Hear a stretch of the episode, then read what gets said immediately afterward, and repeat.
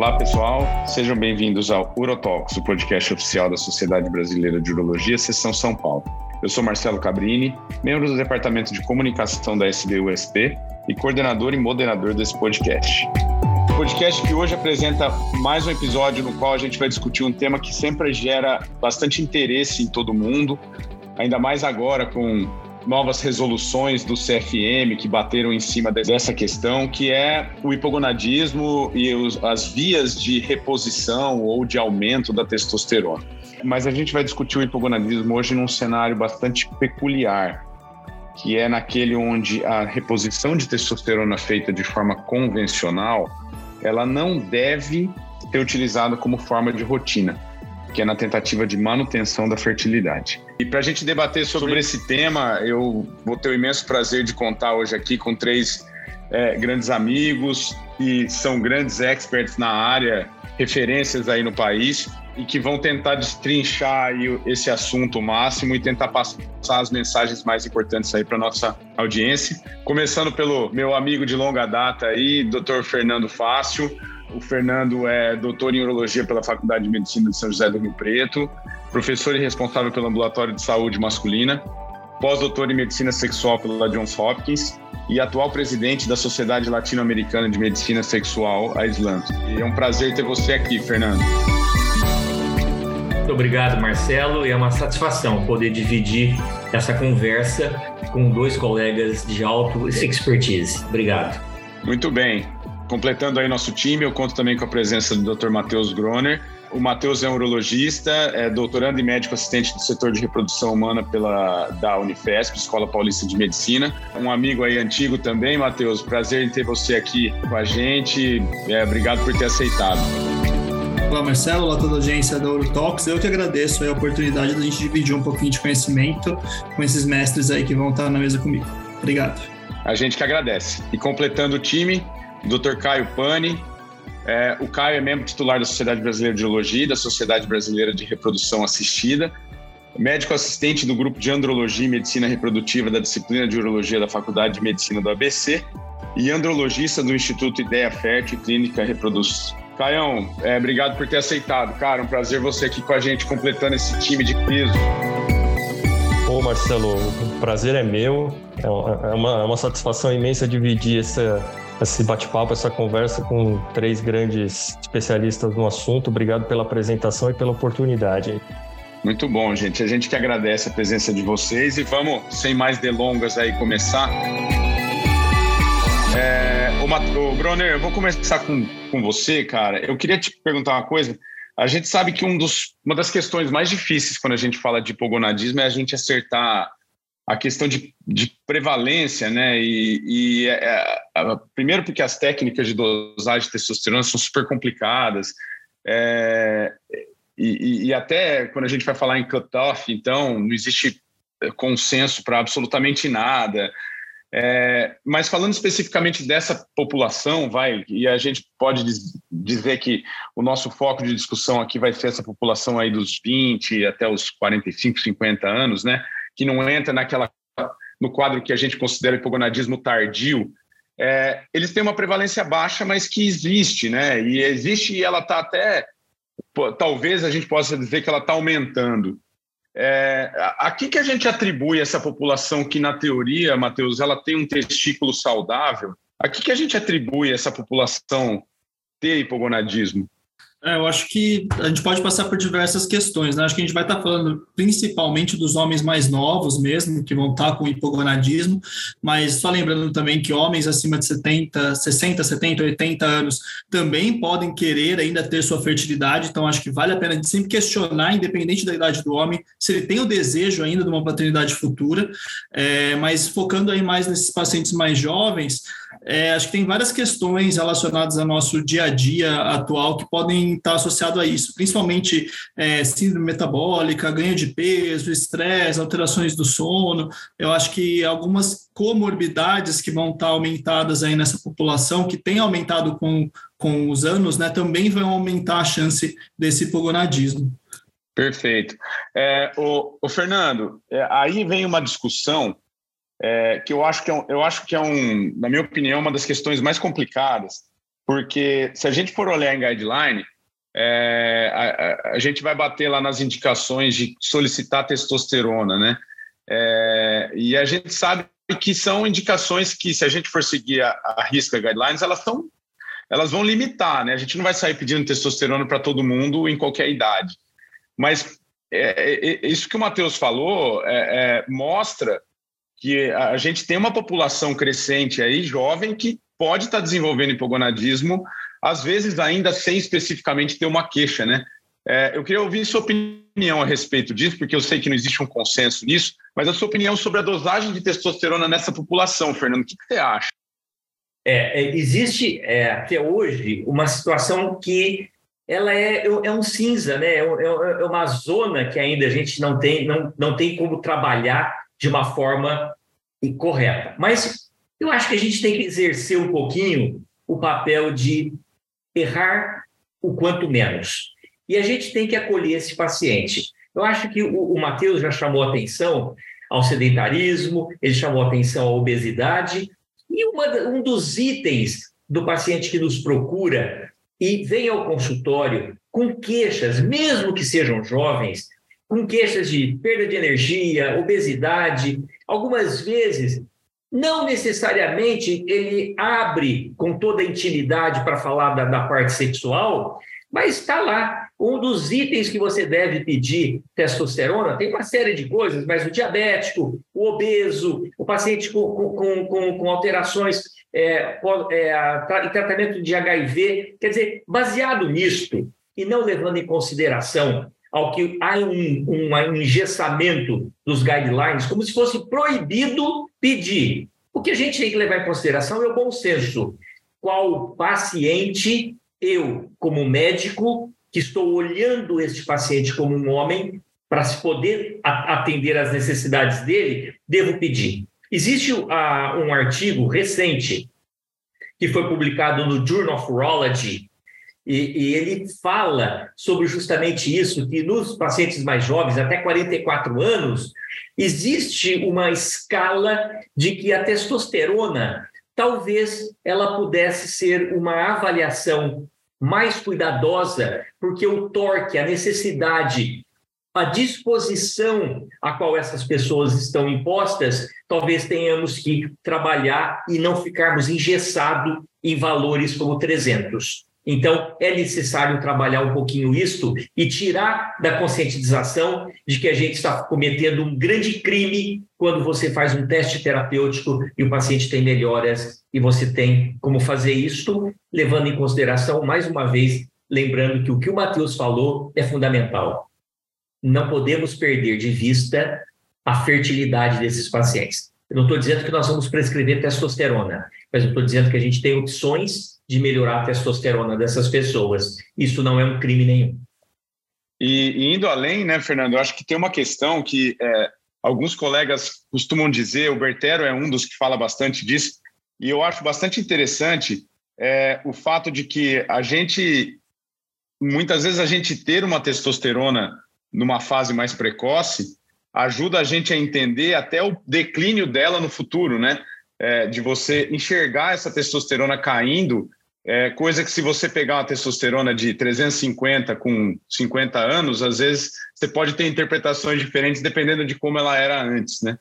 Verdadeiro. Ô, Caião, e indo nessa linha das, das perguntas fáceis iniciais, né, que a do Fernando foi uma paulada, a sua também não vai... É, eu, eu, queria te perguntar uma coisa. Antes da gente entrar na, na, no, nas opções de tratamento propriamente ditas, é, eu queria ouvir a tua opinião sobre Nesse paciente que o Matheus falou é, e que o Fernando destacou que a gente possa pedir a testosterona, caso ela venha limítrofe baixa, é, nesse, num, num, paciente que não tem exatamente as queixas que se enquadrariam na, na, na, na lista, é, esse seria um candidato a repor simplesmente para você tentar melhorar? É, ele como um todo, assim, qual que é a sua, porque eu sei que não existe consenso uhum. nisso também, eu queria ouvir a sua opinião a respeito disso. Ó, oh, Marcelo, eu eu sou extremamente liberal para pedir o exame, tá? E acho que eu sou bastante conservador em tratar. Né? Porque eu, eu, eu, noto que hoje eh, a gente tem uma epidemia aí, talvez, de distúrbios psicológicos que, que, que se comportam como sintomas ou sinais de hipogonadismo e que virou meio que uma, uma um, um, né, acho que assim, os pacientes eles enxergam hoje às vezes uma reposição hormonal, uma testosterona como uma solução para os problemas da vida dele, né? E eu acho que isso a gente tem que trabalhar muito no consultório. Né? Então, assim, nós estamos na. O, o, o, cara não dorme direito, trabalha 15 horas por dia, é, come só fast food uma vez, uma vez ao longo do dia, toma café o dia inteiro. Então, ele não tem energia, ele, ele tem disfunção erétil, ele tem ansiedade, ele está sempre cansado, ele tem insônia. E aí ele já chega no consultório dizendo que ele precisa de testosterona. E aí, quando a gente faz a anamnese, a gente, a gente vê que, tal, que o mais provável é que, é, é, é, é, o menos provável é que seja a testosterona o culpado. Né? Então, às vezes a gente faz um exame, vem uma testosterona aí de 300, 300 320, 350, e fala, olha aí, vamos subir a testosterona e resolver o problema dele. Eu acho que eu vou pelo outro lado ainda. Eu acho que enquanto a gente não resolver essa questão psicológica, esse, o estresse, ou algum trauma né, psicológico que o cara tem, é, paciente jovem, às vezes com insegurança do ponto de vista sexual, tem ereção e perde no momento da penetração, é, tem ejaculação precoce associada. Então, assim, eu acho que são, são sinais que a gente identifica que eu vou deixando a parte do hipogonadismo meio que de escanteio, sabe? Eu acho que talvez ele vai se beneficiar muito mais de uma psicoterapia do que uma reposição é, de testosterona ou qualquer terapia para aumentar a testosterona, tá? Então eu, eu acho que hoje eu posso dizer que a maioria dos pacientes hoje, para mim, com essa com esse tipo de queixa, eu peço os exames para todos, mas ah, muitas vezes eu peço mais para mostrar para ele que a testosterona dele é normal e que o problema dele é outro, o problema dele é, psico, é, é psicológico. Né? Aí a gente tem que tratar também, e, e, na maioria das vezes esses problemas são mais difíceis de tratar do que realmente o hipogonadismo. Né? É, fora a questão da preservação da fertilidade, que é o nosso assunto aqui, e que eu acho que está, é, muitas, na maioria das vezes aí, que a gente, a gente vê que isso fica, acaba, acaba ficando de lado, na maioria das vezes aí, para esses pacientes. Perfeito. Não, eu acho que é, vale esse destaque inicial da sua fala, Caio, porque talvez essa seja a questão chave é, da, da, da, responsabilidade que a gente tem em mãos, né, frente a esse paciente, que se atém muito aos números, né? A gente, a gente que lida com isso está acostumado que vai ver pacientes trazendo os números para a gente e achando que o número é o que é a meta dele é o número, é. né? É. É, e a gente sabe que esse é um paciente muito complexo e uma vez esse paciente começando, é, todos nós aqui lidamos com pacientes pós ciclos né, de academia tal, a gente sabe o quanto é Isso. é difícil esse paciente se desgarrar da testosterona, né? Então, acho que é, é, é, esse ponto da nossa responsabilidade, e acho que o, a resolução do CFM veio para destacar isso, ela é importantíssima para que a gente não saia, né? A ideia dessa discussão aqui não é a gente sair dando testosterona, não. É, acho que a ideia é a gente entender quando esse paciente jovem talvez precise. Ô, Matheus, e passando a bola para você, acho que você levantou um ponto é, é, é muito interessante aí, que é, é e, e, talvez gere uma discussão do que veio primeiro, o ovo ou a galinha, né, que é a inclusão do hipogonadismo nesse homem jovem na síndrome metabólica. Né? É, e aí, talvez já entrando na questão do tratamento, é, a, um dos, um do, uma das pedras fundamentais do tratamento desse homem jovem vai ser a mudança de estilo de vida, né?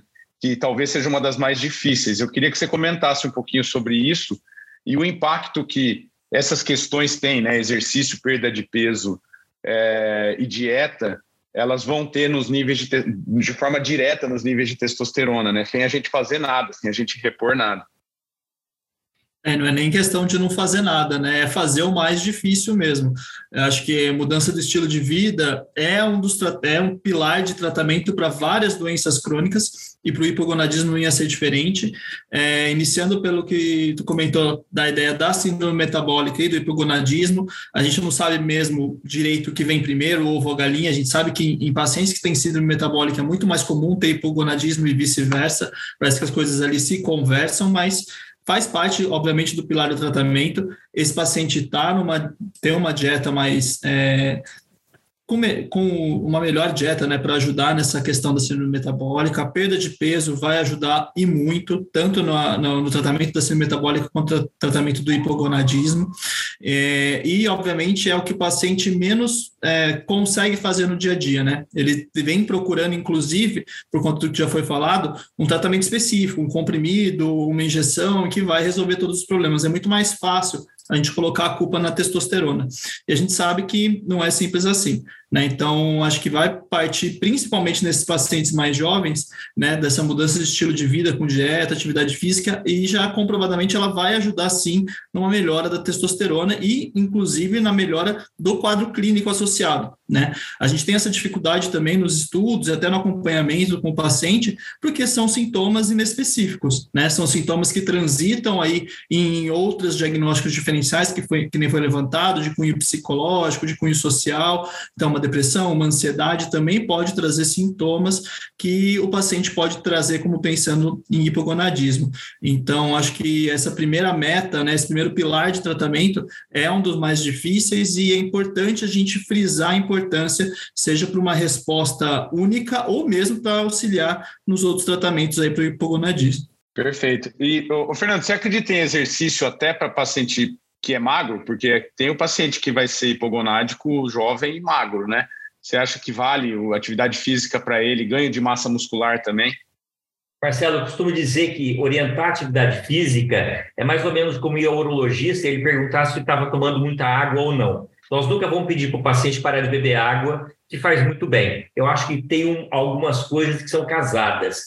Fazer atividade física é ele ter a capacidade de não só manter o seu status físico, o que é muito bom, status vascular, e a gente sabe que quando há uma atividade física, há uma demanda natural da produção de testosterona.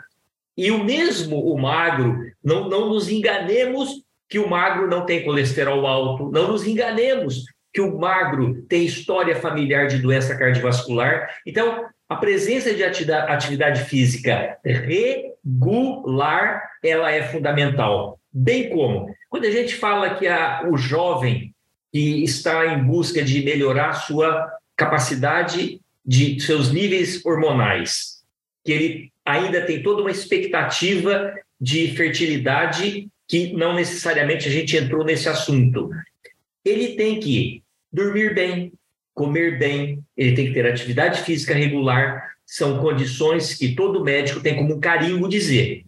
O médico pode ser até não faça, mas ele tem que recomendar. É fundamental. Perfeito. Caião, é, indo na sua linha é, que você frisou, que você é bastante conservador na questão do tratamento, é, aí eu vou te fazer a, a seguinte pergunta, cara. É, você vai ter que mover esse paciente, esse paciente vai ter que fazer é, a, sua, a sua mudança de estilo de vida. É, mas a gente sempre fica naquele impasse, né? Será que se a gente usar alguma coisa, é, e obviamente que é, é, vamos deixar claro aqui que nós estamos falando do paciente que quer preservar a sua fertilidade, né? Então a gente não, a testosterona está riscada dessa conta. É, mas o, o dilema que acho que muita gente acaba ficando é Será que vale a pena eu tentar aumentar um pouco a testosterona desse paciente para que ele tenha a, melhore a sua disposição e melhore a sua eficácia na perda de peso e aí a perda de peso faça o seu papel por si só. É, então existem obviamente as duas vias, uma uma de sair da inércia mais difícil e a outra talvez um pouco mais fácil. Eu queria saber se você acaba também tendo esse dilema, como é que você faz para escolher qual paciente você vai agir de, de que forma? Bom, Marcelo, eu acho que eu, na verdade, eu costumo entrar com as duas coisas ao mesmo tempo, né? Eu acho que uma ajuda a outra. Melhora de estilo de vida é imprescindível. Atividade física, como o, o Fácil falou agora, mesmo para o indivíduo magro, é, se a gente for pensar, tirando a parte, os benefícios orgânicos da atividade física, a atividade física é uma das melhores é, psicoterapias que existem, né? Todo terapeuta, todo, todo psicólogo, a primeira coisa que ele aborda é você faz atividade física regular, porque melhora, é, ele tira o estresse, diminui o estresse, é, relaxa, dá um cansaço físico, melhora a qualidade de sono. Então, assim, é, a gente não pode esquecer disso. Acho que a atividade física regular e, e, e melhora aí de estilo de vida, de alimentação, é, é a base para tudo. Mas eu concordo, eu acho que naqueles pacientes que, têm, que são sintomáticos, né, e que têm ali aquela testosterona baixa ou uma testosterona limítrofe, a gente tem medicação mesmo é, muito boa para para aumentar o nível de testosterona de forma segura, preservando fertilidade, às vezes até aumentando a fertilidade, né? Às vezes a gente usa também até em pacientes oligospermicos, visando melhora do espermograma. É, eu costumo usar prioritariamente aí é inibidor de aromatase e os, e os CERMs, né? Os moduladores do receptor de estradiol, é, aí a gente pode discutir, claro, depende muito do, dos valores aí das gonadotrofinas, é, não é simplesmente a testosterona baixa que vai ter indicação é, dessas medicações, que é um erro mesmo. Eu acho que tem, tem muito paciente tomando, às vezes, clomide, é, sendo que já tem um FSH alto, ou, não faz sentido, né? Se a gente for avaliar a, a, farmaco, a, a farmacocinética do, da medicação, ela não, é, é, é não, não faz sentido você prescrever para quem já tem gonadotrofina elevada. Mas para aquele, aquele paciente é, que o hipogonadismo é secundário, é, ou pelo menos está é, indefinido, eu acho que a gente tem um, um, resultado muito legal com essas duas classes de medicação. Eu costumo ter, ter bons, bons efeitos disso. Nem sempre melhora sintoma, né? Às vezes você melhora a testosterona, você aumenta a testosterona laboratorialmente e o sintoma não muda nada. Isso mostra para você que realmente a questão não é não é hipogonadismo, é, é psicológico. Mas é um bom teste e às vezes até para você convencer o paciente de que ele realmente tem que melhorar é, tem que fazer a, a, psicoterapia, né? E não ficar naquela bitolado no valor da testosterona, como, os, como muitos deles ficam. Não, perfeito. Você tocou num ponto importante, Caio. Eu vou até passar a bola para o Matheus. É, eu queria que você comentasse disso, antes da gente entrar na, especificamente nas medicações, que eu, eu, eu, quero perder um tempinho ali falando delas. É, mas a, a questão do diagnóstico, Matheus, é porque o Caio tocou no ponto do, do estudo do eixo, né? E acho que esse, esse é um paciente que merece, né? É, se ele realmente tiver um hipogonadismo verdadeiro, comprovado, é, até para você planejar o que você vai usar, né, Matheus?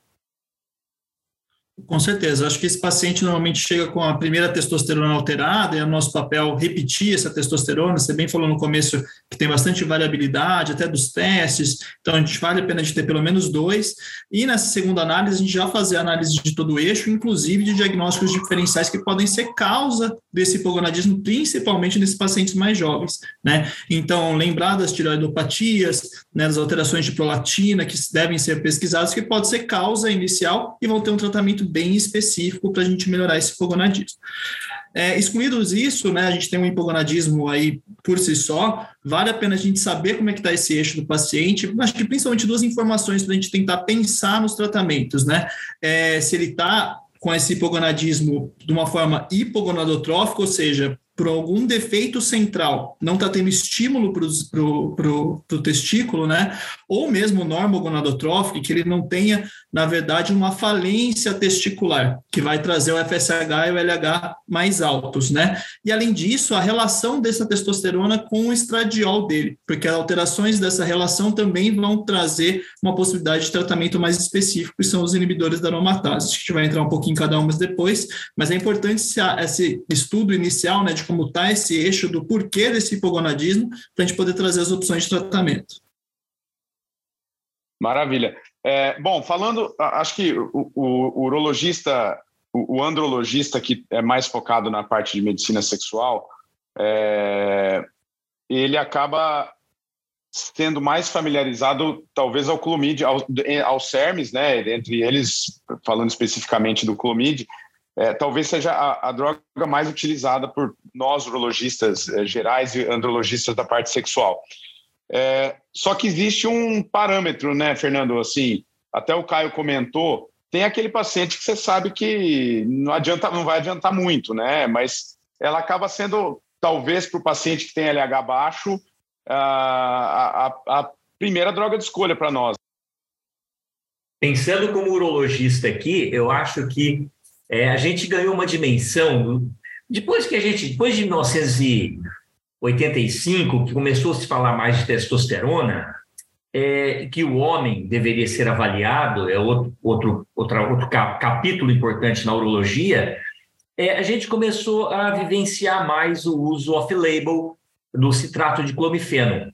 E, e, o mais interessante que existem estudos aí com 50, 50 miligramas dia, todos os dias, com 25 miligramas todos os dias, com 50 miligramas dias alternados. Então, veja, não existe, e, aqui eu, eu, eu, eu tomo o, o, caminho do Caio, eu acho que eu tenho liberdade é, de indicar, embora a gente não tenha, qual ser a, a melhor forma de fazer isso. O que eu vejo, e aqui a minha visão como urologista, é que é extremamente importante que as gonadotrofinas estejam em condições de você saber se esse paciente vai responder ou não ao seu tratamento. Concordo plenamente com o Caio, que é outra expectativa que a gente deve afinar com o paciente, é de que pode muitas vezes melhorar os níveis de testosterona, mas clinicamente não fez um resultado necessário.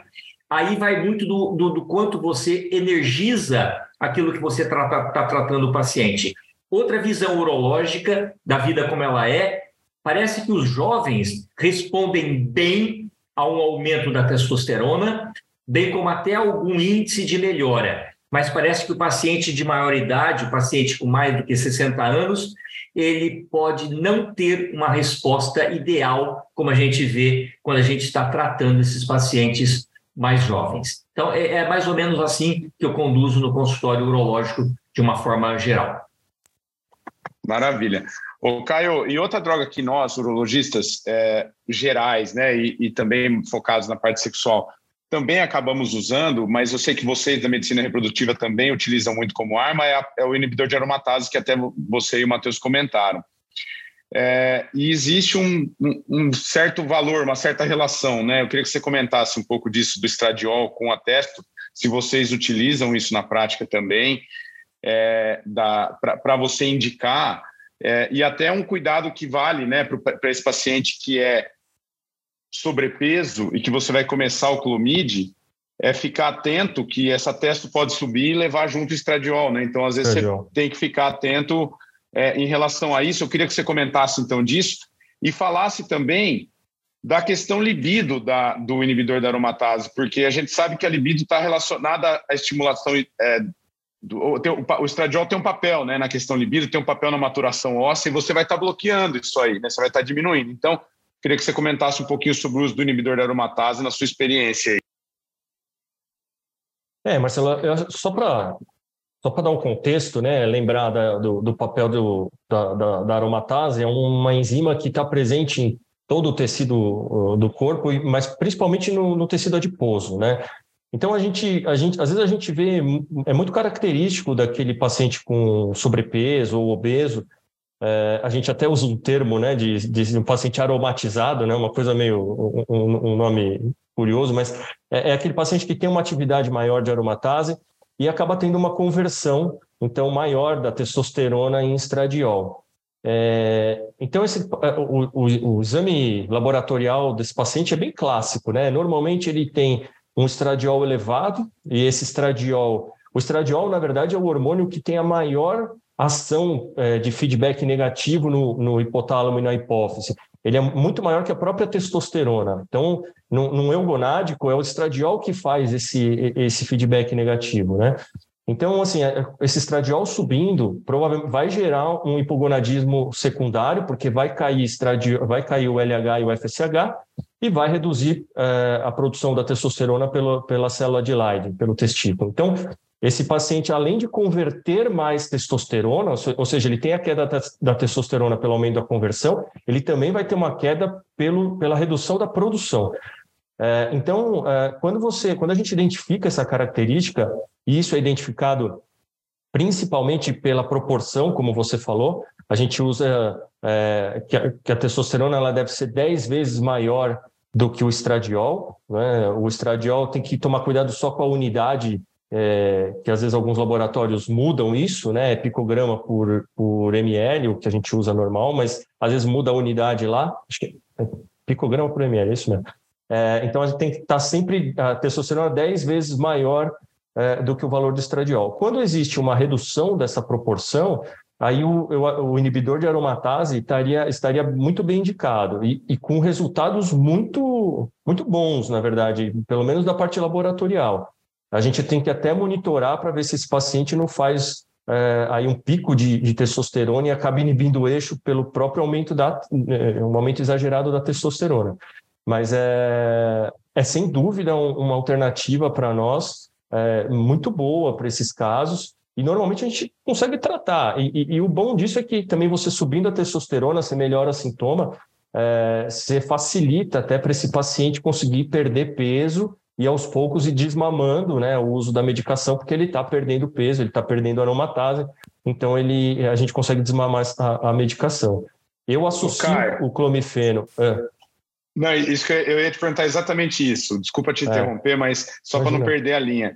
Você, você opta por usar o inibidor de aromatase como uma monoterapia ou geralmente você associa? Geralmente eu associo, eu associo sim, porque é, eu acho que o clomifeno ele vai, o, o clomifeno vai ser a saída depois para você tirar o inibidor de aromatase. Então, às vezes eu entro com os dois para depois de um tempo, quando compensou um pouquinho a relação, eu vou tirando o, o inibidor de aromatase e ainda deixo o clomifeno para ser retirado depois. É, como você falou, o estradiol ele tem esse papel também na, na, na, questão de libido. Então, a gente também não pode zerar ou baixar demais esse estradiol, porque a gente vai ter sintoma. Né? Então, a gente tem que, tem que monitorar de perto e cada paciente evolui de um jeito. Assim, a gente tem, às vezes, resultados muito importantes, é, mudanças muito grandes no perfil hormonal em 30 dias, é, e às vezes nem tanto. Então, eu, com 30 dias que eu inicio a terapia, eu faço primeiro, o primeiro controle laboratorial para ajuste da dose. Aproveitando, Marcelo, me permita a, a expertise do Caio. Uma vez que o paciente está evoluindo bem com a utilização do citrato do clomifeno, tem um tempo que você precisa interromper? Tem um tempo que o paciente possa fazer uso indeterminado? Pode ser indeterminado? Posso, posso te falar porque eu, eu, eu, eu fiz uma revisão disso para uma aula é, recentemente. Nós temos o maior estudo com uso de clomifeno por cinco anos, não apresentou efeito colateral é, relevante, vamos dizer assim. Então, eu tenho hoje segurança para pelo menos com cinco anos de terapia. É, isso porque, só não falo em mais tempo que isso, porque a gente não tem evidência na literatura mas com cinco anos a gente já tem evidência de, de baixíssimo, quase nenhum efeito colateral é, relevante para o clomifeno, tá? Perfeito. Eu vou, eu vou ir além e já, já perguntar uma outra coisa em relação à dosagem, porque essa é uma, uma droga que nós, urologistas, usamos demais, né? E eu queria saber assim, o, o Fácil até comentou, e a gente sabe que é off-label isso, mas a gente acaba usando, na maioria das vezes, acaba 25 miligramas é, dia, né? Ou eu já vi alguns colegas usando 50 miligramas de segunda-feira também, mas de qualquer forma, uma resposta inadequada com essa dosagem, é, ela indica mais um erro diagnóstico e uma falência, uma, uma, falência maior do testículo do que a gente imagina, ou vale uma tentativa de aumentar? É, Marcelo, assim, depende do FSH e do LH. É, se ele tá com, se o FSH e o LH é baixo, perto de 2, 3, 4, sei lá, eu aumento a dose é, para tentar ainda uma, insistir numa, numa resposta. Se é já um FSH de 9, 10, que é aquele eugonádico, mas já é uma gonadotrofina ali no talvez no limite máximo, eu acho que a gente não vai, não adianta insistir porque eu acho que aí a gente já está falando de uma falta de resposta do testículo, né? Ou pelo menos da, uh, do estímulo. Acho que não, não insisto quando, o, quando a gonadotrofina não é baixa, quando não está caracterizado aquele hipogonadismo secundário, né? Então, no caso do hipogonadotrófico, eu, eu aumento dose, sim, tem, ainda insisto, ou então até associo o, o inibidor de aromatase e tudo. Agora, é, para o eugonádico ou para o ou para hipergonadotrófico, acho que não tem sentido. Para o hipergonadotrófico, para mim, não tem nenhum sentido usar nenhum dos dois. Eu já nem, eu nem inicio. Tá? O, o, o normogonadotrófico, é, eu acho que vale a tentativa, só, simplesmente. Ô, ô Matheus, é, eu vou passar a palavra para você, até se você quiser fazer algum comentário a respeito, e eu já vou aproveitar a expertise de vocês em relação a medicações que já fogem um pouco do, do escopo do urologista geral, tá? É, eu queria que você comentasse em que momento, para esse cenário, você se, se encaixaria, em que momento se encaixaria é, medicações como o HCG, o LH recombinante, medicações que é, a gente sabe que também são off-label, mas são mais do cenário da medicina reprodutiva. Né? Eu queria saber é, é, é, é se você enxerga a possibilidade dessas medicações também serem utilizadas no intuito de tratar um hipogonadismo. Acho que pegando o gancho que o Caio falou no, na última agora, acho que se você insiste ou não no aumento de dose né, do, do citrato de clomifeno, acho que vai depender, obviamente, de como está respondendo esse paciente. Né? Se, se você entrou com clomifeno e já conseguiu elevar FSH e LH e mesmo assim não respondeu com a testo, é uma coisa. Né? Às vezes esse não vale, já, já fez o, o papel dele mesmo assim não subiu a testo. E nessa situação, ou em situações que o paciente já é hipergonadotrófico, né, já tem um LH FSH lá em cima, ou seja, você atuar nesse feedback não vai ajudar tanto o testículo dele, aí vai começar a entrar essas possibilidades de tratamento, que principalmente aí seria o HCG, né, que a gente tem tanto o HCG urinário quanto o HCG é, que é feito em laboratório mesmo e que pode ser feito no paciente no intuito de fazer uma estimulação direta no testículo dele. Né? O HCG é uma molécula muito similar à molécula do LH, mas muito mais potente. Então, com uma menor dose, você consegue ter esse efeito LH no testículo. E eu normalmente indico para pacientes que já são hipergonadotróficos, que baixa chance né, de você conseguir responder com o CERMES, que é o status de clomifeno, é, ou em pacientes que você tentou o CERM e ainda teve falha, né? Não teve a melhora do FSH-LH ou até teve melhora de FSH-LH, mas isso não se traduziu em melhora de testosterona.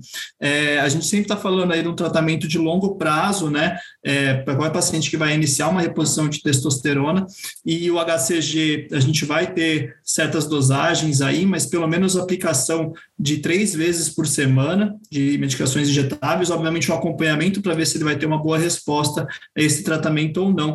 Inclusive, da indicação ou não de entrar com inibidor de aromatase se ele começar a aromatizar demais, né, que vocês já trouxeram bem, é, mas acho que inicialmente, né, você pode indicar de cara o HCG pensando no hipergonadotrófico ou na falha aí, é, se você tentou o CERM antes ou mesmo inibidor de aromatase.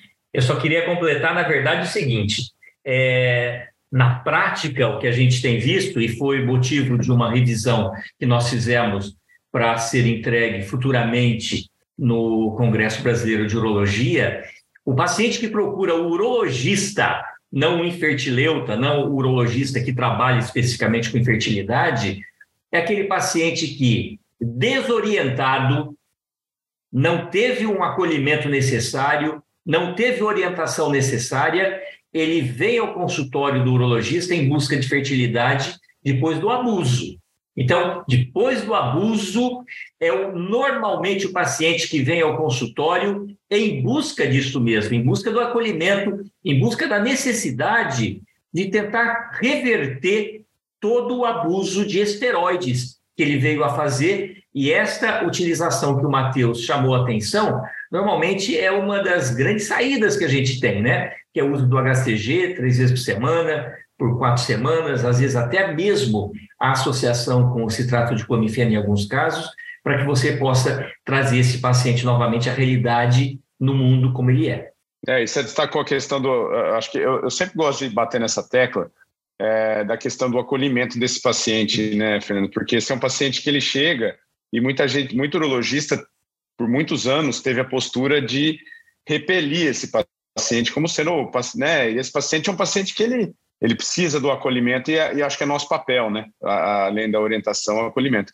Ô, ô, Fernando, e até indo nessa linha, eu queria até que você comentasse, é, acho que é importante a gente falar, porque esse é um tipo de coisa que a gente só vai conseguir vencer é, com a repetição, né? E eu queria que você, até como no seu papel de presidente da Sociedade Latino-Americana, você comentasse sobre essa questão do CFM, né, nesse paciente específico, porque a gente sabe, por exemplo, que o, o SARM é, ele, ele é vendido já é, como uma opção e tal para esse paciente e ele tá, ele foi pela resolução ele foi proibido, né, Fernando? Ele é um talvez alguma coisa para o futuro, né?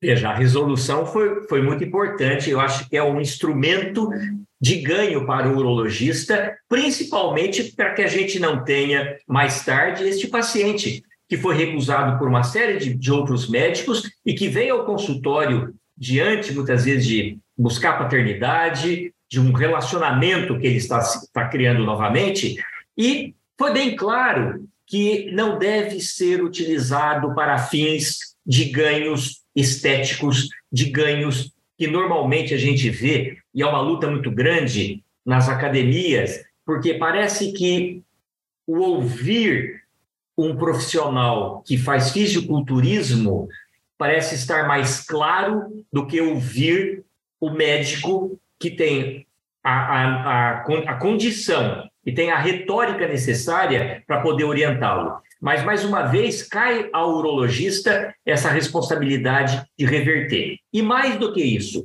o Conselho Federal de Medicina, ele proíbe uma outra coisa que é muito, muito importante, eventos, a partir de agora no Brasil, que tenha cunho para esse tipo de prescrição. Então, nós tínhamos e era publicado online uma série de cursos para criar expectativa da utilização de anabolizantes. E esses cursos eram cursos caros, frequentados por inúmeros profissionais de saúde, e isto foi proibido também. Então, foi proibido o curso, e tem a minuta correta da proibição no tocante e com endosso. Isso que é o melhor das grandes sociedades. Sociedade Brasileira de Urologia, Sociedade de Endocrinologia, Sociedade de Geriatria, Sociedade de Cardiologia. Eu acho que o peso foi muito importante e eu acho que é um ponto de vitória para todos nós urologistas. Perfeito. Não, acho que sempre é importante destacar isso. É, o Caio, e, e, não indo nessa linha, obviamente, porque é uma outra situação, mas aí é a situação da falta de evidência, né? Eu queria, porque a gente sabe é. que também o urologista geral acaba usando muito fitoterápicos, é, e isso é muito fácil de encontrar, isso não está na linha dos proibidos, né? Mas está na linha do será que funciona mesmo? Eu queria ouvir tua opinião. Aí a gente tem talvez o tríbulo sendo mais é, vendido como melhora da fertilidade e tudo mais. Eu queria queria ouvir a tua experiência, assim, em relação às evidências que a gente tem, né? São, são poucas, né? É, Marcelo, é, como o Fácil falou agora, eu acho que a situação que normalmente esses pacientes chegam para nós, esses pós né, uso de, de anabolizante, pós-esteroide, que, é, que querem reverter tudo o que fez, é, lógico, após a interrupção do uso da, da, dessa testosterona, desse anabolizante, eles vêm, eles fazem uma queda é, abrupta né, da, dos valores de testosterona, eles fazem o hipogonadismo hipogonadotrófico, né, porque o eixo ainda não retornou, então eles estão com LHFSH zerado, testosterona lá embaixo também, e muito sintomáticos, né? E, e, e, acho que e esse é o maior problema de você interromper. Por isso que muitos que falam, ah, vou fazer um ciclo só, dois ciclos. Tudo bem, você vai fazer os dois ciclos, mas o, o que você vai sofrer quando você for interromper, às vezes não te deixa é, mas você, você parar. Eles voltam a usar porque aí eles fazem de fato um hipogonadismo, né? E a nossa briga, a nossa luta é para tentar segurar isso daí. É, a gente tem essas medicações que a gente já falou. É... Agora, em relação ao fitoterápico, é, o Tribulus acho que é o mais conhecido, mais usado mesmo. É, se a gente for procurar na literatura, a gente até acha um ou outro artigo mostrando alguma evidência de aumento de testosterona com tríbulos terrestres, mas é, evidência fraca, são artigos é, normalmente ruins ou pequenos. Então, assim, como evidência mesmo, uma evidência boa, o, o fitoterápico não tem, né? não, não tem. Na minha prática, eu não percebo efeito, não percebo melhora, não percebo melhora laboratorial. Melhora em relação a sintomas, a gente pode, eu acho que é variável, mas aí tem a questão do, do efeito placebo, né? Que acho que a gente, como a gente sabe que muitos desses sintomas são psicológicos, né? É, eu acho que também pode ser usado porque também não faz mal, né? Então é aquilo que às vezes o efeito, o efeito placebo pode ser benéfico e, e é, um, é algo que a gente pode fazer. É, mas é assim, a gente tem, completando, né? Eu recebi um paciente uma vez que falou que não, ele não usou testosterona. É, tanto ele, só que aí o exame dele, dele veio com bloqueio do eixo, testosterona perto de zero, baixa, não lembro, 50, 40. Aí eu fui ver, ele usou oxandrolona. Então, assim, a oxandrolona ela não é uma testosterona, mas ela é um, ela é um, ela é um esteroide, né? Um, ela tem um, ela é um, como se fosse, sei lá, um análogo sintético da testosterona, que ela tem o mesmo efeito da testosterona, é um hormônio sintético, e tem um, faz o mesmo papel. Então, é, e é via oral. Então, o paciente não tem a menor noção que ele está tomando anabolizante, que ele está usando alguma coisa nesse sentido. É, tem muito. A gente está vivendo um momento, acho que tomara que isso seja só um momento mesmo da medicina, onde eu. E estou falando de colegas médicos mesmo, né? Entraram numa onda da, da, do, do esse, da, sei lá, falam de nutrologia, nutrólogo, medicina do esporte, enfim, é, mas que eu acho que desvirtuou muito o, o, o sentido da, da, dessas terapias, é, chegando até parecer quase que uma enganação até para o paciente. O paciente não, não tem noção do que ele está usando, não, tá, não tem noção do que ele está tomando, o que tem naquela fórmula é, não é explicado. Enfim, eu acho que a gente tem um. A gente, aí quando ele chega para nós para desfazer tudo, para tentar entender o que está acontecendo, a gente tem que desconstruir é, toda uma ideia, todo um conceito que esse paciente tinha do que ele estava fazendo antes, que não é, que, que, é um conceito errado, né? Então eu acho que é, eu, eu encaro muito esse problema. Eu queria até ouvir a opinião de vocês é, de como né, lidar com esse paciente. E a gente, a gente fica com pouco recurso mesmo para reverter isso, né? A gente tem que fazer isso aí. É tempo para tentar fazer o eixo voltar. E isso é difícil, porque esse paciente está sofrendo muito.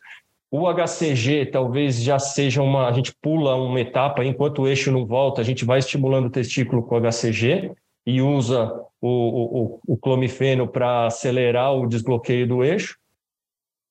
É, e é o que tem para fazer, não adianta, e esperar. Né? Você falou agora do, sobre o SARMS, eu acho que a gente ainda vai comentar um pouquinho, né? Não sei, é, não quero me adiantar também a nossa conversa, mas. Pode é... falar, pode falar, Caio, já, já entra nele. É, é, eu acho que é, outro, é outra, outra classe de medicação que também desvirtuou completamente o, o seu propósito, né? O SARM ele é um ele é um modulador do receptor de androgênio, né? Então ele, ele teria papel no receptor de androgênio, mas é, o SARM, os SARMs em geral eles têm um, uma função anabólica e não androgênica, né? Eles têm um efeito anabólico. Então, originalmente ele é usado para tratamento de desnutrição, caquexia, um paciente oncológico, paciente idoso, que precisa de um efeito, estimular o efeito anabólico é, e não androgênico. Então, ele não vai ter o papel, por exemplo, a gente fazer, querer fazer uma reposição é, de testosterona num hipogonádico com esse tipo de medicação, a gente não vai ter melhora do sintoma, pelo menos não é para ter, né?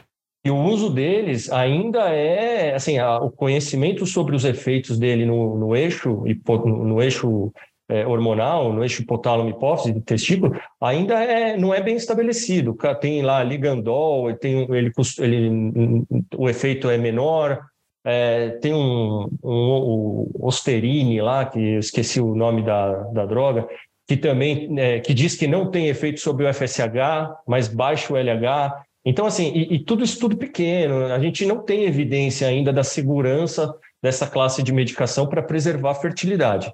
Né? Enfim, acho que eu falei um pouco, me adiantei um pouquinho, mas também queria ouvir a opinião do, dos colegas aí sobre isso. Pô, Matheus, já, já vai para você. Não, Caio, eu é, acho que é, importante essa questão do SARM. Eu até já tinha perguntado para o Fernando também, porque eu sou muito dessa, dessa sua opinião, é, é, de que o, o SARM acabou demonizado pelo mau uso, né? Porque ele tem o princípio dele, ele tem a, a virtude dele é, que estava se mostrando nos, em alguns estudos, mas ele foi desvirtuado por essa questão. Fala aí, é. Matheus. até pelo mau uso é, fora, né? Aqui no Brasil a gente não tem tanto acesso, mas lá é, nos Estados Unidos eles conseguem comprar essas medicações, esses SARMs, em, em drogarias e até pela internet, de uma maneira muito fácil. E são estudos, e são drogas que ainda estão em estudos para serem usadas por aquilo que o, que o Caio estava comentando, né? Caquexia. Então, assim, a gente não sabe um efeito para o que o paciente quer, que é a questão da testosterona em si, e muito menos porque a gente está querendo evitar nas conversas de hoje, que é uma piora da fertilidade. Então, a gente não tem segurança alguma em trazer esses remédios hoje em dia para esse paciente hipogonático que ainda quer fertilidade pode ser um espaço para a gente conseguir uma droga no futuro e consiga trazer isso com maior segurança? Pode ser, acho que são drogas que a gente tem que entender, tem vários receptores diferentes, cada um em um tecido do nosso corpo, e pode ser que com o avançar das tecnologias para essas drogas, a gente chegue numa droga que vai favorecer esses pacientes, mas no presente não há nenhuma segurança.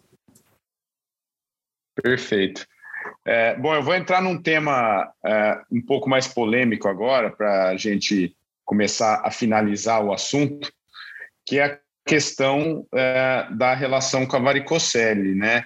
É, eu vou aproveitar o Matheus para falar primeiro aí, é, já que você está com o microfone aberto, Matheus, porque a gente sabe que, é, assim, via de regra, em guideline, a indicação de cirurgia de varicocele é, não, tá, não, não envolve níveis de testosterona, né? Mas a gente sabe também que tem uma vertente grande aí que defende que ela pode ser uma causadora aí de, uma, de uma, um mal funcionamento testicular. Eu queria ouvir a tua opinião a respeito. É, eu acho assim, a gente está aprendendo cada vez mais, a gente sabe que a varicocele é um agravo no testículo, né? E normalmente as células de Sertoli que estão relacionadas à espermatogênese, elas são mais sensíveis a esses efeitos. Então, a gente consegue enxergar antes essas alterações no espermograma, num paciente que tem varicocele. E cada vez mais estudos têm surgido de que essa mesma varicocele, esse mesmo agravo, progressivamente pode piorar aí, é, a atuação das células de Leydig, piorando também a produção de testosterona. O que tem sido muito observado é que pacientes que operam devido a alterações seminais vão melhorar essas alterações seminais, como era esperado, mas também acabam melhorando aí a questão da testosterona. Então, acho que a gente ainda não está no momento de indicar para isso, mas a gente pode começar a conversar com os pacientes que, para além da melhora né, seminal, pode haver sim melhora aí do tempo útil de testosterona que ele vai ter. A gente sabe que o homem não vai ter uma andropausa, mas cada homem vai ter sua deficiência num espaço de tempo menor ou maior, e talvez essa varicocelectomia vai ajustar e ter um maior tempo aí de testosterona útil, né? Mas não vejo ainda indicação específica do paciente que chega hipogonádico, tem varicocele, a gente vai operar por isso. Mas potencialmente esse paciente hipogonádico também tem alteração seminal. Em raras situações isso não acontece. E aí você já opera pensando nas duas coisas, com certeza. E aí, Fernando, qual que é a sua opinião a respeito? totalmente controverso, né? É, é, um, é um assunto que ainda ele traz, ele, ele é importante a informação de que uma vez tendo uma certa, um certo, uma certa, um certo problema com o testículo em, em virtude da varicocele, você possa beneficiar a outra coisa. Mas eu concordo plenamente com o Matheus de que ainda não é uma das melhores indicações de que a gente possa fazer com que a gente melhore ou prometa uma expectativa de melhora para o paciente no tocante à testosterona. Até mesmo para este evento, eu estava lendo alguns artigos, você vê, nós somos um país pobre. Então, a correção da varicocelectomia para infertilidade é uma, é uma, uma condição muito comum nas nossas escolas médicas e nossos serviços, principalmente serviços do Estado. Mas você vê que já existe artigos mostrando que por que corrigir a varicocelectomia se eu quero fertilidade, eu posso utilizar de outros métodos de captação de espermatozoide? Então, o ato de colocar o paciente não, não, em uma mesa cirúrgica já hoje é um pensamento de uma elitização da medicina. Então, todos esses assuntos são controversos, mas eu acho que ainda não tem uma indicação estrita para que a gente possa indicá-la para a melhora da testosterona, especificamente.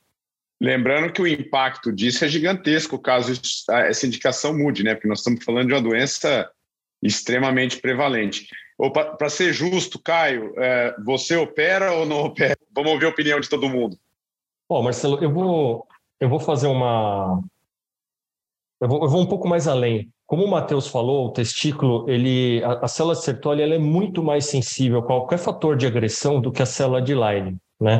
Então, para todo paciente é, com, com hipogonadismo é, primário, né, por causa testicular, é, é, é, é, quase certo que você vai ter uma alteração de espermograma, algum, alguma questão, alguma questão espermática envolvida, quando não, quando não for azospermia mesmo, né?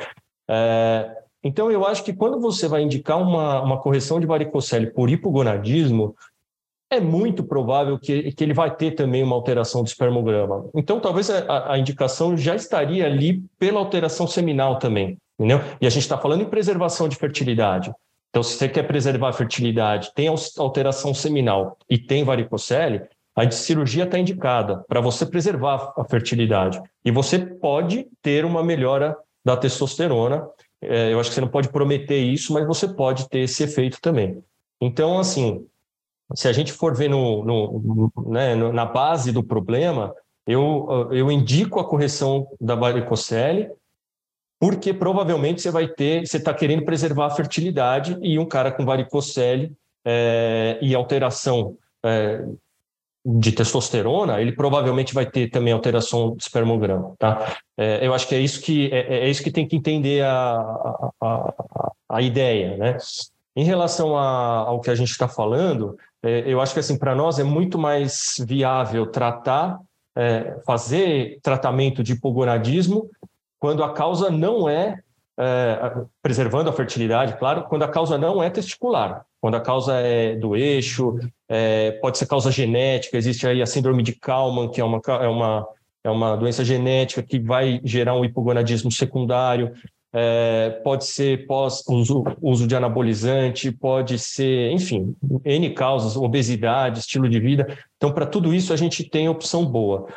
Para aquele paciente que é hipogonádico por alteração, por, por deficiência testicular, né, o, hipogonadismo primário, é, dificilmente a gente vai conseguir fazer uma terapia de reposição, uma terapia do, do, do um tratamento do hipogonadismo de longo prazo para esse paciente, né? É, gonadotrofina, LH, LH ou LH recombinante, HCG, não é viável a longo prazo, né? Você falar em 5, 10 anos, não, você não vai fazer isso. Então, aí, eu, sou, eu acho que a gente pode preservar, se, é, preservar espermatozoide, fazer uma uma, um congelamento de espermatozoide, garantir a fertilidade dessa maneira e partir para a testosterona. Né? A gente sabe, mesmo o anastrozol, o clomifeno, é, tudo isso que a gente falou, a longo prazo, às vezes não é tão, não, não é viável, não é simples, é, tem muita variação, o paciente às vezes não tem acesso a tudo isso. É, na pior das hipóteses, você, a gente tem que lembrar sempre que a gente tem a alternativa de pelo menos fazer congelamento de sêmen, é, garantir um backup ali para uma, pelo menos uma, fertiliza, uma, uma, fertilização in vitro no futuro, caso é, e a gente usa e aí a gente está liberado para usar testosterona, porque estamos sem opção é, para preservar ali a espermatogênese, entendeu? Marcelo, só dando um pitaco aqui, já que tudo isso que a gente está conversando é de um assunto bastante importante, de uma responsabilidade enorme, eu só queria saber dois assuntos. Consentimento. Alguém tem esse, esse cuidado principalmente para este perfil de paciente? E minha segunda pergunta a você, Marcelo, que vai conduzir. Você acha que nós temos a opção de vir o Natesto para o Brasil? Bom, é, é eu vou, em relação ao consentimento, eu vou até passar para o Caio e para o Matheus falarem a respeito. É, para esse tipo de uso, eu particularmente não uso o termo de consentimento falando especificamente de mim, mas eu quero ouvir a opinião deles. É, e você trouxe uma questão importantíssima, até indo nessa linha que o Caio trouxe, e eu concordo plenamente. Eu acho que a gente tem que saber as limitações é, é, de uma reposição, é, de um estímulo testicular, né? E, e, a gente sabe que a longo prazo é, muitas vezes vai ser mais útil e viável que esse paciente faça uso da testosterona mesmo. Então, acho que é importantíssimo isso. E aí traz a luz essa discussão baseada no, num estudo do, do Ramassami, né, Fernando? É, que foi prévio ao lançamento do Natesto, que até na, no Congresso Paulista, quando o Ramassami veio para cá o ano passado, ele mostrou é, esse estudo, que foi um estudo que aparentemente mostra que a, o Natesto, que é a testosterona nasal, que a gente não tem disponível aqui, é, pela farmacodinâmica dela, pela farmacocinética dela, é, de curtos, de, de, picos curtos, né, ela permitiria que a espermatogênese se mantivesse, mas eu vou deixar os especialistas explicarem isso e até colocar é, um questionamento é, é barra limitação em relação a, a esse trabalho, é, porque aparentemente houve uma redução, né? Foi uma redu... É, na verdade, não houve uma redução tão acentuada. Eu queria que vocês falassem sobre essa limitação aí. Quer começar, Matheus? Eu posso começar. A questão do, do termo de consentimento, só para retomar um pouquinho, eu também não faço, mas é importante, inclusive, dividir com esse paciente quando a gente vai usar esses tratamentos que a gente está falando até agora, que são tratamentos off-label, né, que a gente tem estudos, mas que são extra-bula mesmo, mas eu não faço um termo de consentimento específico também, não. É, a questão da estimulação testicular, até às vezes a gente precisa fazer estimulação para conseguir ter a criopreservação do sêmen, né? Às vezes esses pacientes chegam com azospermia ou mesmo com uma qualidade muito ruim, então pode ser até uma ponte para a gente conseguir chegar na criopreservação e a gente sabe que esse paciente que tem um diagnóstico de hipogonadismo vai precisar uma reposição a longo prazo e aí sem dúvida a testosterona vai entrar no cenário e após a gente conseguir criopreservar com certeza. Na questão do natesto, acho que é isso, né? Sempre que a gente tem um novo tratamento, a gente carece ainda de estudos com uma melhor segurança. E foi isso que trouxe esse estudo do Ramassami, né? Ele viu que 90% dos pacientes mantinham 5 milhões de espermatozoides móveis por ml. A gente sabe que isso não é o suficiente para uma gravidez natural. E nem que 90%, que esses 90% já estavam aí ou pioraram, ou como é que era eles e ficaram com o natesto. Então, assim, tem estudos mais recentes que tentaram avaliar 17-OH progesterona, né? Essa 17-OH, ela vai predizer para a gente a testosterona intratesticular. E aí fizeram diversos estudos, a gente sabe que usando o testo exógena nessas que a gente já conhece, tem uma diminuição da testo intratesticular, então uma diminuição da 17OH, e mesmo o uso do natesto, em alguns estudos, mostraram uma diminuição da 17OH. Então, tem sim alguma repercussão testicular, pode ser não tão intensa quanto as injetáveis, né? Mas eu acho que ainda tem que ter muito cuidado em falar que o natesto vai resolver a situação no sentido de preservar com certeza a fertilidade. Acho que a gente ainda precisa caminhar bastante para dar isso como uma segurança. Caião, com você. Olha, Marcelo, eu não. Realmente, eu acho que eu estou de encontro com o que o Matheus falou. É, é algo novo. A gente vê muita coisa nova que vem e vai, né? É, vem como uma, uma, bom, uma onda, uma bomba e passa logo. E, e poucas vêm para ficar e comprovar o que realmente prometia, né? Eu, assim, é, o que a gente estuda do eixo, eu não consigo ainda entender exatamente. Talvez eu precisaria estudar um pouco mais essa testosterona aí é, nasal para dizer, mas eu não consigo entender como que uma testosterona exógena não vai ter esse efeito no, no, no eixo, né? Então, assim, eu, eu, vamos esperar. Eu acho que a gente tem que esperar, tem que esperar o, o, isso aí se consolidar, isso aí fazer uma é, é, a gente tem que ter tempo de, como todas as medicações, tempo para fazer para fazer acreditar, para fazer para fazer a gente acreditar nisso daí. Eu ainda não tenho, apesar de ele também é indisponível para nós, mas ainda não tenho é, confiança ainda, segurança para prescrever é, porque a gente vê que a, a, o resultado, a, o quanto esses, esse, essa testosterona ela, ela interfere no eixo é muito variável de paciente para paciente. Vou dizer, você dizer que ela interfere pouco ou ela reduz só parcialmente a concentração do espermograma, tudo, eu acho impossível, porque tem paciente com a mesma droga, com a mesma droga não responde nada, o outro fica azospérmico.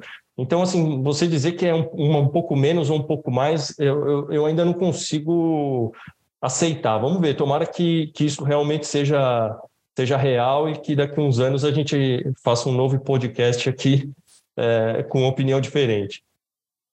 Em relação ao termo de consentimento, eu também não uso, também não faço. Legal. Eu só registro bem em prontuário, mas não faço. Muito bom, gente. Bom, infelizmente o tempo passou rápido. É, a gente tem que finalizar aqui, já estamos no, no nosso limite, mas eu, eu queria agradecer imensamente a presença de vocês três. É, eu acho que foi, a gente conseguiu abranger bastante coisa. Claro que a gente tem assunto aqui para uns três, né? Foi uma grande honra ter vocês aqui. Eu vou passar a palavra para cada um de vocês deixarem sua mensagem final aí sobre o, sobre o assunto, mas eu queria já de antemão agradecer imensamente a disponibilidade é, e foi uma grande honra aí para o Urotalks ter vocês aqui com a gente. Começando pelo Fernando. Fernando, obrigado mais uma vez, viu? Obrigado a todos, foi um aprendizado. Gostei muito de estar com o Caio, com o Matheus, eu acho que são pessoas de grande informação, fiquei muito feliz. E mais do que isso, lembrar que a gente atende um paciente que vem ao consultório, ele vem com toda a informação do Google e com todas as suas dúvidas naturais. Então a gente tem que ter algumas respostas e acho que esse podcast vai permitir a quem vai nos ouvir ter uma série de condições de poder, na sua prática clínica, utilizar com grande eficácia. Muito obrigado. E do chat GPT agora também. É verdade. É. Matheus, obrigado, viu, cara? Valeu mesmo. Ah, eu que agradeço você, Marcelo, toda a SBU, aos colegas que estão aqui junto comigo também. Eu acho que é isso, é disseminar informação. Mesmo essa determinação do CFM, acho que trouxe exatamente isso, trazer informação para o público, né? Abrir o olho do público para falar, nossa, ó, não sabia que testosterona podia ser tão perigosa assim. Porque na maior parte das vezes, esses pacientes às vezes procuram um não urologista, né? Profissionais de saúde, ou mesmo não profissionais de saúde, para conseguir acesso à testosterona. E falta informação mesmo. E a gente como urologista, trazer essa informação para os urologistas em geral para saber né, que a testosterona vai fazer mal para o eixo, existem essas, essas outras opções aí para a gente melhorar a testosterona, mantendo a fertilidade. Maravilha. Caião, você, obrigado, viu? Foi um prazer ter você aqui com a gente. Muito obrigado, Marcelo. Foi um prazer, foi o meu. É, tá, tá ao lado aí do Fácil e do, e do Matheus, são grandes entusiastas, grandes experts no assunto. É, espero poder ter colaborado um pouquinho aí com informação também.